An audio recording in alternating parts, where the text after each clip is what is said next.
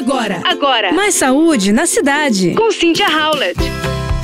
Muito se fala atualmente sobre a suplementação de magnésio. O magnésio é um nutriente, sim, essencial. Então, para você que quer saber mais quais são os tipos de magnésio, como eu vou usar, que indicação, preste atenção. O primeiro sobre os quelantes, que são moléculas ligadas ao magnésio que ajudam a direcionar esse nutriente no corpo. O magnésio glicina já é um tipo mais geral que envia magnésio para diferentes locais no corpo, principalmente vasos sanguíneos. Já o magnésio treonato, específico para o sistema nervoso central e por isso tem uma ação na memória, na depressão, na ansiedade.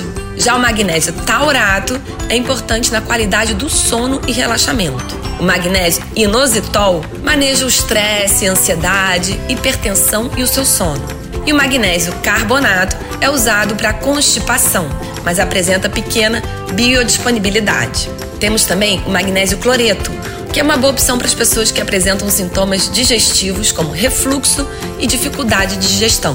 O magnésio citrato é uma boa opção para problemas intestinais como constipação e tem uma boa biodisponibilidade.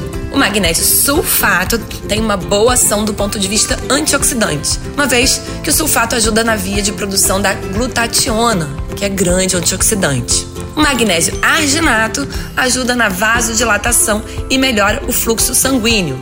Então, vocês estão vendo que existem vários tipos de magnésio e é importante ver qual seria a melhor função para você.